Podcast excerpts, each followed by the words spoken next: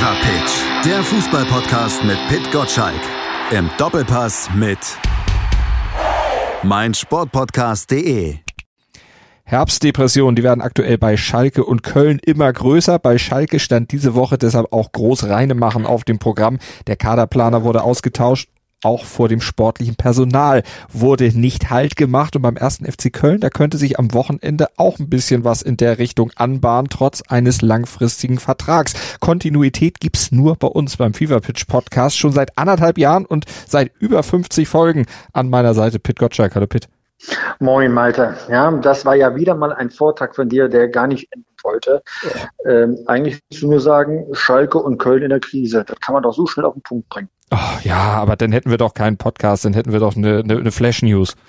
Aber wir sind doch keine Schwafelrunde. Wir kommen doch immer auf den Punkt. Das ist doch das, was uns von anderen Podcasts unterscheidet. Du machst am Wochenende eine Zwei-Stunden-Sendung mit deinem Sender und du willst mir hier. Zweieinhalb Stunden. Sogar. Gott, muss man dir denn alles erklären? Und ja, nicht immer, ne? Nicht immer. Das ist ja nicht, nicht stringent bei euch. Oder, oder erfolgt das, das am Rhythmus? Ja, ja, wenn, wenn jetzt die Bundesliga nicht spielt beispielsweise, dann verkürzen wir natürlich, ja. Ähm, äh, weil der Nationalmannschaft zwei Stunden reichen. Oder wenn wir Live-Programm danach haben. In der Tat, ah. wenn dann um 13 Uhr ein anderes Programm losgeht, dann dauert der Doppelpass äh, nur zwei Stunden. Worauf man sich aber verlassen kann, um 11 Uhr geht es immer los. Immer sonntags. Und bei uns könnt ihr euch drauf verlassen, ich habe am Anfang Redeanteil, danach redet eigentlich nur Pitt und diese 28 Sekunden, die wirst du mir doch wohl gönnen. die wirst du mir doch wohl gönnen, diese 28 Sekunden am Anfang. Okay, 28 Sekunden können wir uns drauf einigen. Gut, dann lass uns über Schalke und Köln sprechen. Womit möchtest du denn anfangen? Dann, dann komme ich dir entgegen. Sag, äh, wähle du. Also Schalke, Schalke ist schon etwas, äh, was glaube ich noch brisanter ist, einfach weil diese Woche bei Schalke viel zu viel passiert ist. Also wenn Spieler suspendiert wird, einer wird sogar äh, komplett rausgeworfen, mhm. wenn ein Manager geschasst wird, dann ist da so viel Newslage.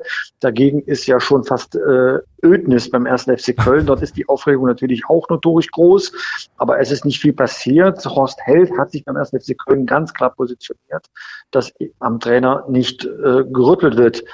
Ähm, das ist ja schon mal ein Statement. Mhm. Das immerhin. Es sei denn natürlich, es kommt jetzt äh, zu beim Spiel gegen Dortmund zu einem Ergebnis, wo dann die Verantwortlichen auch sagen, oha, geht gar nicht. Ähm, ehrlich gesagt, natürlich äh, ein gutes Management stellt sich auf zwei Szenarien ein. Das eine Szenario sagt immer, ah, wir kommen irgendwie da durch, weil der Trainer die Lage im Griff hat, hat die Kabine im Griff, bedeutet, er wird auch den Umschwung einleiten. Ähm, und das zweite Szenario ist immer, was machen wir eigentlich, wenn das nicht schafft? Mhm. Da bin ich mir ziemlich sicher, dass es einen Plan B gibt. Ähm, die Verantwortlichen vorneweg aus Held äh, sind so gut benetzt, dass sie jederzeit einen passenden Trainer aus dem Hut zaubern können. Man muss sich dann noch über wirtschaftliche Eckdaten sowohl beim scheidenden wie beim neuen Trainer dann unterhalten. Aber äh, wer das denn sein könnte, wer zu haben ist, äh, ich denke da nur wirklich äh, an, an Sandro Schwarz jetzt, ähm, den erwarte ich irgendwann mal wieder zurück in die Bundesliga, ähm, dann äh, muss man reagieren können. Der fühlt sich aber, glaube ich, scheinbar in Moskau aktuell ganz wohl, ist da doch auch sehr gut unterwegs und hat auch gesagt, das war das, was ihm als, ich glaube, er hat Heimscheißer gesagt, wenn ich mich richtig erinnere, äh, durchaus auch mal gefehlt hat, mal in die Fremde zu gehen. Ich glaube, so schnell bricht der seine Zelte da nicht wieder ab. Der ist nicht deutlich besser platziert als der SFC Köln. Und trotzdem endet ja die Saison in Moskau immer im Kalenderjahr. Mhm. Das heißt demnächst und man kann dann immer reagieren, wenn man wieder nach Hause kann, um doch einen großen Verein wie den ersten FC Köln ähm, zu, zu führen. Ja, also die Liebe zu Deutschland wird immer noch ausgeprägter sein es werden ja noch mehr Namen gehandelt. Taifun Korkut zum Beispiel, der ja jetzt aus seinen Bundesliga-Stationen hier jetzt nicht unbedingt die allerbesten Empfehlungen unterm Strich mitbringt. Und eine ja, Kölner Legende, wenn man so will, Peter Stöger, der letzte Trainer, der Köln in europäische Wettbewerbe geführt hat, könnte vorm Comeback stehen, wird zumindest berichtet. Was weißt du darüber und was sagst du dazu? Also bei Stöger würden ähm, viele Leute ähm, aufatmen, weil er Konsolidität wieder reinbringt in die Mannschaft. Man wird keinen traumhaften Fußball äh, von ihm erwarten können. Das war ja auch schon bei Borussia Dortmund so, aber soliden Fußball. Und vielleicht ist genau das, was der SFC Köln äh, benötigt. Bei Korkut ist es so wie äh, früher bei äh, Friedhelm Funkel. Er ist der Feuerwehrmann. Er ist derjenige, der sofort helfen kann, äh, wenn Not am Mann ist, dabei ähm, auch, auch Erfolg äh, vorweisen kann. Ja ähm, eigentlich. Mhm. Bei Korkut fehlt halt diese letzte Komponente mit dem Erfolg, da hast du recht. Aber er ist sehr beliebt, weil er auch günstig ist. Aber so ganz unbeliebt ist bei der Mannschaft zumindest auch äh, Markus Gistol offensichtlich nicht. Also was man so lesen kann, die loben den Trainer, die Spieler, freuen sich über sein Training, aber irgendwie können sie das, was sie da vermittelt kriegen, nicht auf dem Platz umsetzen. Und auch diese Begeisterung, die Gistol oder zumindest das Engagement, was Gistol an der Seitenlinie dann während der Spiele durchaus zeigt, das äh, färbt auch nicht ab. Also ich bin immer vorsichtig, wenn ähm, äh, Spieler den Trainer loben, ja, dann äh, gehen bei mir immer die Alarmglocken an, weil dann frage ich mich, äh, macht er vielleicht lange Leine und alle sind happy, äh, weil sie äh, sich selbst verwirklichen können, ja, oder äh, ist es so, wie es äh, zuerst wahrgenommen wird, ah, man trainiert intensiv, kann sich nur nicht erklären, warum der Erfolg ausbleibt, ja. Also mir ist immer lieber, dass die ähm, Spieler fluchen, wie sie äh, getriezt werden, wie sie angetrieben werden und dann kommt am Ende Leistung dabei heraus. Ja. Aber ich würde den Worten von so Spielern, oh, der Trainer arbeitet super, es liegt nicht an ihm, wir müssen als Mannschaft geschlossen arbeiten und Erfolg machen, die, die, die auf dem Preis. Also wenn ich so einen Quatsch dann höre, ja, das nehme ich dann nie für bare Münze. Also braucht man Felix Magath in Köln. das will ich damit nicht gesagt haben. Die Magerzeit ist definitiv vorbei, äh, wahrscheinlich schon seit längerem. Ähm, äh, nein, nein, also Gistol weiß schon, wie man trainiert. Äh, sein Problem ist wahrscheinlich ähnlich, wie es ja David Wagner äh, bis vor kurzem auch auf Schalke erlebt haben, dass nach einer guten Startphase, und er hat dann wirklich tolle Mannschaft, äh, äh, nee, toll die Mannschaft eingestellt, mhm. so rum. Aber dann ist irgendwann die Wirkung verpufft. Und wenn die Wirkung äh, einmal verpufft ist, ist ja die Frage, kannst du wieder Feuer in die Mannschaft bringen oder bist du verbraucht? Das ist etwas, das wird man sich beim ersten FC Köln genau angucken. Und da kann ich jetzt nur dem Urteil von Horst Held vertrauen. Horst Held hat bei uns im Doppelpass ganz klar gesagt, ähm, dass der Trainer zur Mannschaft passt und eine Wirkung noch entfalten wird. Und er hat ein Totschlagargument. Er sagt nämlich, keiner kann die Arbeit des Trainers besser beurteilen als ich. Und ich habe auch Vergleichsmöglichkeiten, weil ich schon bei ein paar Vereinen gewesen ist. So. An der Stelle mag ich ihm einfach glauben, wenn das mhm. seine Einschätzung ist, dann kommt die Wirkung von außen dazu, die sagen, es geht nicht mehr weiter, es ist äh, öffentlicher Druck da, dann kann das fachliche Urteil nicht mehr standhalten. Manchmal. Beim ersten FC Köln ist so ein Verein, äh, da ist, da passiert das häufiger, dass der öffentliche Druck auch die Geschicke des Vereins äh, beeinflusst. Nicht immer zum Wohl des Vereins, gleichwohl, das macht eben so ein Vereinsleben aus, dass das eine Wechselwirkung hat. So, und deswegen ähm, würde ich bei der These, ob Gistols ähm, Job in Gefahr ist, durchaus mitgehen. Ja, der muss in Gefahr sein, wenn man so viele Spiele äh, keinen Sieg eingefahren hat. Und jetzt äh, kommt dann auch noch Borussia Dortmund, die ja im Moment auch gerade einen Torlauf haben und mit Erling Haaland ja sowieso den Stürmer äh, der Saison aktuell haben. In allen Wettbewerben trifft er, wie er will. Der lässt sich doch auch von Köln nicht aufhalten, zumindest äh, von der Mannschaft nicht, die wir bisher gesehen haben, die ziemlich mieses Zweikampfsverhalten an den Tag legt und vor allen Dingen auch ziemlich viele Elfmeter verursacht. Sechs schon in dieser Saison, da lässt er sich doch auch gerne mal faulen und wenn Erling Haaland fit ist, weiß ich nicht, wie Köln den Kerl, den jungen Norweger, aufhalten möchte. Dann können die den nicht man mal faulen, sich, oder? Man stellt sich das nur vor, das Tempo, das geht ja da keiner mit in der Abwehr vom ersten FC Köln. Und wenn er dann in den Strafraum reingeht und man hängt hinten dran, dann ist tatsächlich die Gefahr eines Elfmeters ziemlich groß. Ja, würde ich sofort zu 100 Prozent mitgeben. Wenn sie ihn denn treffen? Ähm, genau. so schnell wie der ist. rausholen, um ihn zu sehen, richtig. So schnell wie der ist, da ist er vielleicht auch schneller vorbei, als die überhaupt gucken können. Werden wir am Wochenende natürlich verfolgen. Aber Schalke und Köln, die haben ja diese Elfmeter-Problematik durchaus gemeinsam, denn beide Mannschaften haben zum jetzigen Zeitpunkt sechs Elfmeter in der Bundesliga schon nach acht Spieltagen verursacht. Das ist ein Rekord und ja, zeigt im Grunde, dass die beiden Mannschaften Brü oder die beiden Vereine aktuell Brüder im Geiste sind, obwohl du ja auch gesagt hast, da ist noch viel mehr Wirbel bei Schalke. Dann lass uns mal diese Ergebnisse aufarbeiten, die diese Woche da zutage gefördert hat.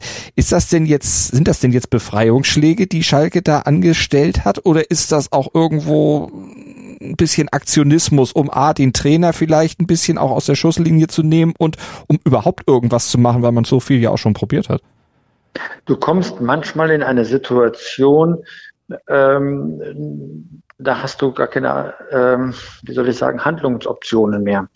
Und äh, wenn es da zu einem Krach kommt in der Umkleidekabine oder auf dem Trainingsplatz und die Autorität des Trainers steht in Frage, dann musst du äh, dich manchmal von Spielern lösen, indem du sie wegschickst, so wie bei Ivicevic, der hat mhm. sofort seine Koffer gepackt und ist zurückgekehrt nach Berlin. Oder Spieler suspendierst, wie bei Harit und Bentaleb, denen du eine Denkpause gibst, ja, Schalke ist insofern eingeschränkt. Sie haben so viele Verletzte, vor allem auch in der Abwehr, dass sie Mann und Maus brauchen, wer zur Verfügung steht. Vielleicht würden diese Spieler sonst auch rausgeschmissen werden. Das kann sich Schalke aber nicht erlauben, weil, das ist ja bekannt, Geld fehlt und in irgendeiner Weise nachzurüsten, zumal ja auch die Transferperiode zwei erst noch äh, folgen wird im mhm. Verlauf der Saison. So, insofern ähm, hat man dort an der Stelle offenbar versucht, den Schaden klein zu halten, dass der da ist und man konsequent sein musste, steht völlig außer Frage. Ein anderer Fall ist nochmal die Sache mit dem technischen Direktor, also dem Kaderplaner, Michael Rechke. Da gab es Differenzen unüberbrückbarer Art mit dem Sportvorstand Jochen Schneider. Die zwei müssten eigentlich Hand in Hand arbeiten, haben sie nicht getan, hat zur Folge, äh, dass man eben auch da äh, Rechte weggeschickt hat, bei vollen Bezügen wahrscheinlich. Vielleicht einigt man sich ja noch auf eine Vertragsauflösung. Aber äh, man hat diese Aufgaben des Kaderplaners erstmal verteilt. Es gibt ja auch nicht viel zu planen. Schalke hat sehr wenig Möglichkeiten. Und wenn derjenige dann äh, dann auch so arbeitet, dass es nicht aus einem Guss ist und er nicht wer weiß, wer der Chef und wer der, äh, wer der, wie soll ich sagen, der Erfüllungsgehilfe mhm. ist, dann wird es natürlich an der Stelle äh, schwierig. Insofern war man da auch konsequent. Aber die Personalie Rechke hat ja nichts damit zu tun, wie die Mannschaft ähm, äh, in Mönchengladbach äh, auftritt. Ähm, und äh, bei den anderen äh, Personalien, mh, da ging es wohl auch darum, Trainer Manuel Baum auch zu schützen, ähm, dass er dann noch Durchgriffsrecht dann hat. Ja, also das sind alles Maßnahmen, die erstmal ähm, zur Schadensbegrenzung beisteuern. Ähm, die Situation ist damit nicht einfacher geworden, ähm, aber du hörst mich ja jede Woche, mhm. äh, dass ich ein bisschen nach Hoffnung äh, suche für Schalke 04. Es gab schon mal eine Situation, dass äh, man, ich glaube, das war dann 2016, 17 in der Saison, dass man mit fünf Niederlagen in die Saison gestartet ist. Dann kann Gladbach, der Befreiungsschlag, mit einem hohen Sieg, ja. Vielleicht passiert es ja diesmal, ja. Was man aber sehen kann an den äh, Sachen, die diese Woche passiert sind, die Nervosität auf Schalke steigt. Supporters haben auch einen Brief geschrieben an die, an die Mannschaft. Also so langsam schwindet die Hoffnung, mhm. dass man vom letzten Tabellenplatz auf Dauer äh, wegkommt äh, und äh, den Keller verlassen kann.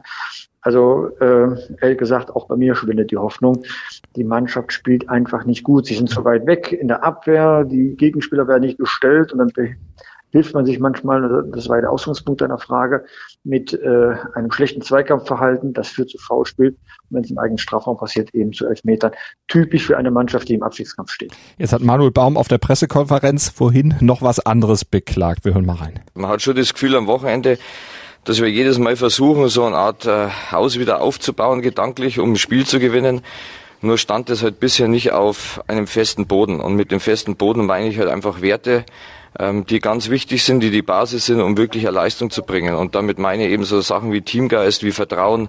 Ähm, und äh, das ist auch ein Bestandteil von dem, was wir jetzt mit der Mannschaft angehen. Also es reicht nicht nur, auf dem Platz irgendwelche Sachen einzustudieren, sondern einfach der Boden, die Basis, um das Haus drauf aufzubauen, das ist das Entscheidende. Werte will man vermitteln der Mannschaft und das will man jetzt angehen. Hat man da nicht schon vor acht Wochen ungefähr ange, äh, das angefangen, als man in dieser ersten Länderspiel oder in der letzten, in der vorletzten Länderspielpause damit begonnen hat, so einen Wertekodex bei Schalke eigentlich einzuführen? Das müsste doch eigentlich längst auch mal gefruchtet haben. Ehrlich gesagt, es klingt wie ein Offenbarungseid. Wenn Schalke auf etwas immer stolz war, dann waren das ja nicht die Erfolge, die gab es ja nur sporadisch in der Meisterschaft, gar nicht in den mhm. letzten äh, 60 Jahren, sondern worauf sie stolz waren, waren eben genau diese Werte. Und wenn er an diese Werte ermahnen muss, dann, dann ja deswegen, weil sie verloren gegangen sind. Und das ist ein Stich ins Herz eines jeden Schalkers, wenn diese Werte überhaupt äh, in Frage gestellt worden sind. Es klingt jetzt so ein bisschen nach Durchhalten, ja. Und ich will Manuel Baum ausdrücklich in Schutz nehmen. Er ist zu kurz da, um in irgendeiner Weise eine äh, große Wirkung entfalten zu können. Ähm, es wird natürlich langsam Zeit, dass er erpunktet. Ja, ist ja klar, man erhofft sich von einem Trainer genau das, nämlich Punktgewinne. Aber äh, dass er als jemand, der von außen kommt, an die Werte einer Mannschaft, eines Vereins erinnern muss, sagt sehr viel über den Zustand des Vereins aus. Das sagt in der Tat eine ganze Menge. Jetzt hast du vorhin gesagt, der Kaderplaner hat ja eigentlich auch gar nichts zu tun, aber wenn er gar nichts zu tun hat, dann ersetzt man ihn gleich mit drei Leuten, die sich den Job quasi teilen. Ja, weil man sich halt keinen Ersatzmann aussuchen kann. Man muss recht genug weiter bezahlen. Und wo soll der jetzt plötzlich herkommen? Er kann eh gerade nichts tun. Man schaut natürlich nach, was kann ich äh, im Winter vielleicht noch holen, aber da sind die äh, Mittel äh, überschaubar, die man zur Verfügung hat. Also ähm, warum soll man sich einen Kaderplaner holen, der keinen Kader planen darf, wie man das normalerweise in der Bundesliga so macht? Mhm. Das ist aus der Hand leben, was Schalke gerade betreibt. Vernimmt sich, was man will, dann wilde Gerüchte entstanden. Fast nichts davon stimmt. Tatort Sport. Wenn Sporthelden zu Tätern oder Opfern werden, ermittelt Malte Asmus auf meinsportpodcast.de. Folge dem True Crime Podcast, denn manchmal ist Sport tatsächlich Mord. Nicht nur für Sportfans. Und was passiert am Wochenende jetzt gegen Gladbach? Du hast gesagt, ja, das gab vor Jahren mal diese Trendwende dann ausgerechnet gegen Gladbach, aber das spricht ja zumindest so von der aktuellen Form der Gladbacher, zumindest wenn sie das Champions League Gesicht zeigen, nicht unbedingt was für. In der Liga, da haben sie ja doch schon mal das ein oder andere Spiel dann auch auf der Zielgeraden zumindest noch Punkte hergeschenkt. Richtig verloren äh, auf der Zielgeraden ja nicht unbedingt, aber zumindest dann eben noch aus einer Führung dann noch ein Unentschieden dann gekriegt. Also wenn Schalke so weiterspielt wie zuletzt gegen äh, Wolfsburg, wird das ein Schlachtfest für die Gladbacher. Also wie gut die Gladbacher drauf sind, hat man in der Champions League gesehen. Sehr souverän, sehr zielstrebig, mit Killerinstinkt. Und die werden die Schalker, wenn die so weiterspielen, dieses Wenn ist mir echt wichtig, mhm. werden sie die Schalke auseinandernehmen. Mit guten Standards, vor allen Dingen auch beim Spiel gegen Donetsk. Wer gewinnt denn höher, Dortmund oder Gladbach? Ähm, ich glaube, dass die Dortmunder höher gewinnen werden. Und das bedeutet dann für Gistol? Tja, tja, tja.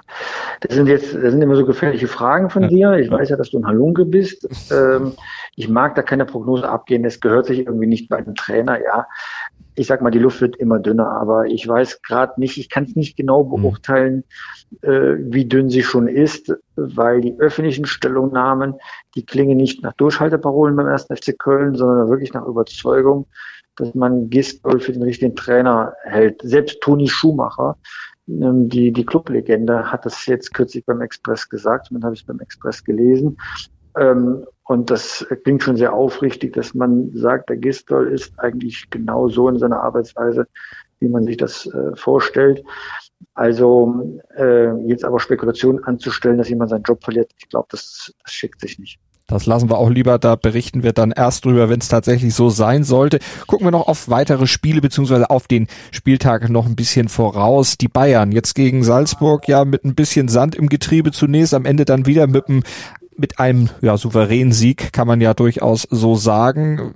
Siehst du in dieser Saison dann die Chance, dass es länger spannend bleibt, aufgrund der Tatsache, dass die Bayern sich eben noch finden müssen mit den Neuzugängen, dass sie eben vielleicht auch immer noch ein bisschen unter den Kraftverschleiß leiden und die Dortmunder momentan tatsächlich mal so einen Lauf haben? Also Bayern München hat jetzt schon zweimal Spiele verlegt. Das erste Pokalspiel und das zweite Pokalspiel.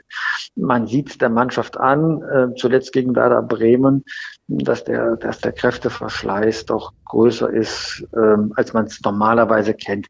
Ehrlich gesagt, ehrlich gesagt verwundert mich das mhm. ja überhaupt nicht. Ne? Was die im Sommer durchgezogen haben bis zum Trippelgewinn, dann ging es nach ein paar Tagen schon direkt weiter mit Vorbereitung und Bundesliga-Start. Mich wundert eher, dass sie erst ein Spiel verloren und eins unentschieden gespielt haben. Ich glaube, das ist schon eine große Leistung.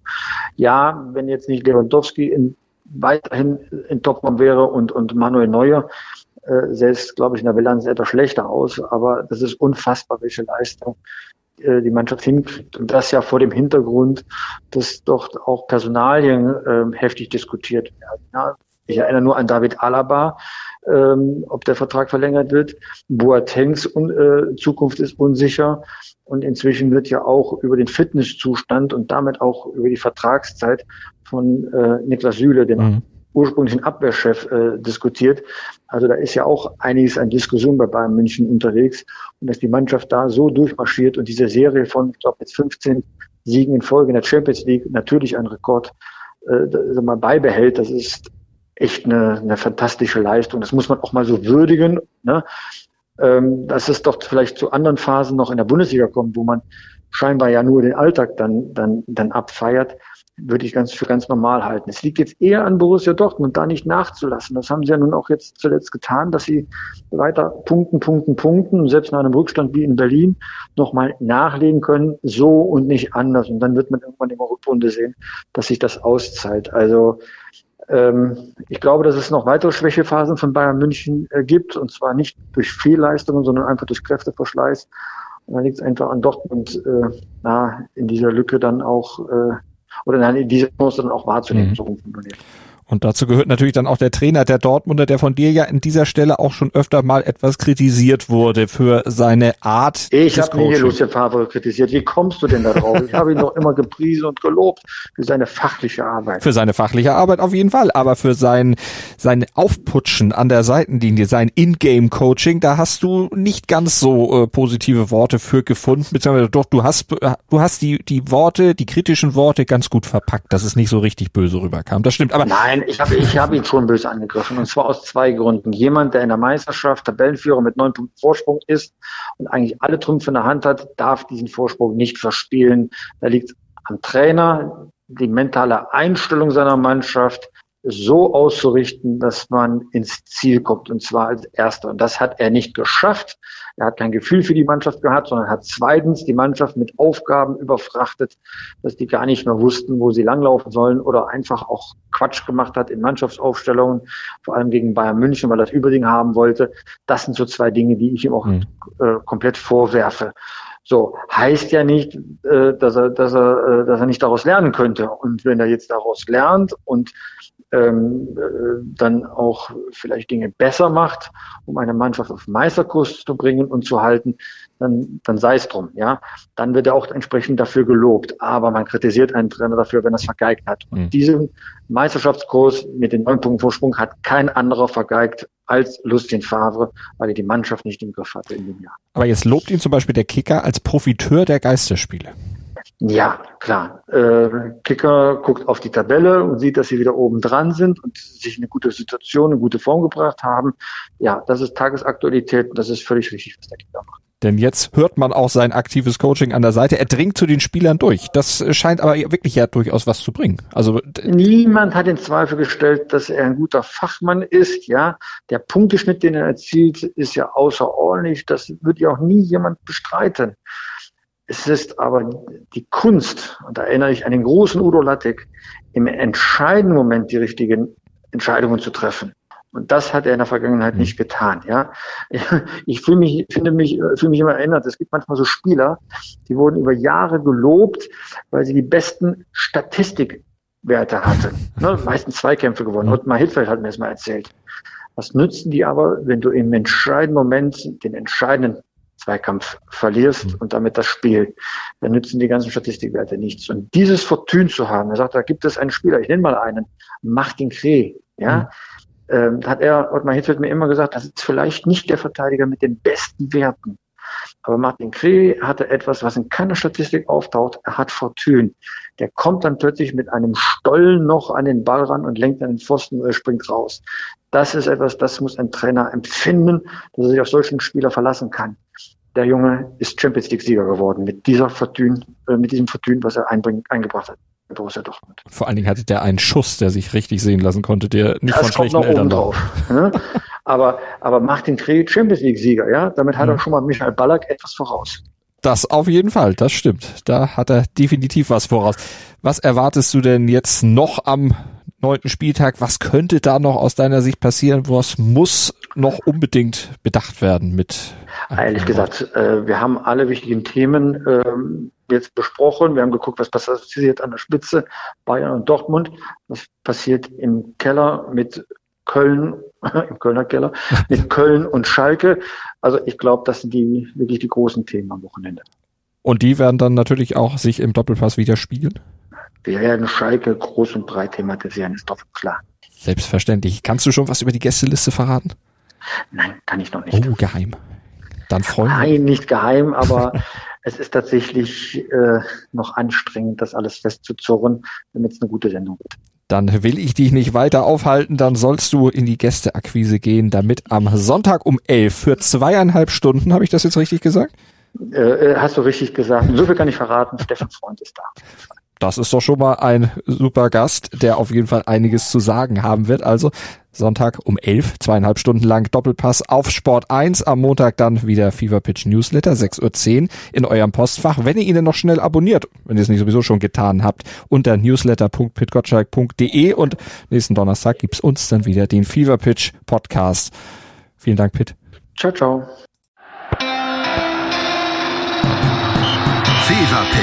Der Fußballpodcast mit Pit Gottschalk. Im Doppelpass mit meinsportpodcast.de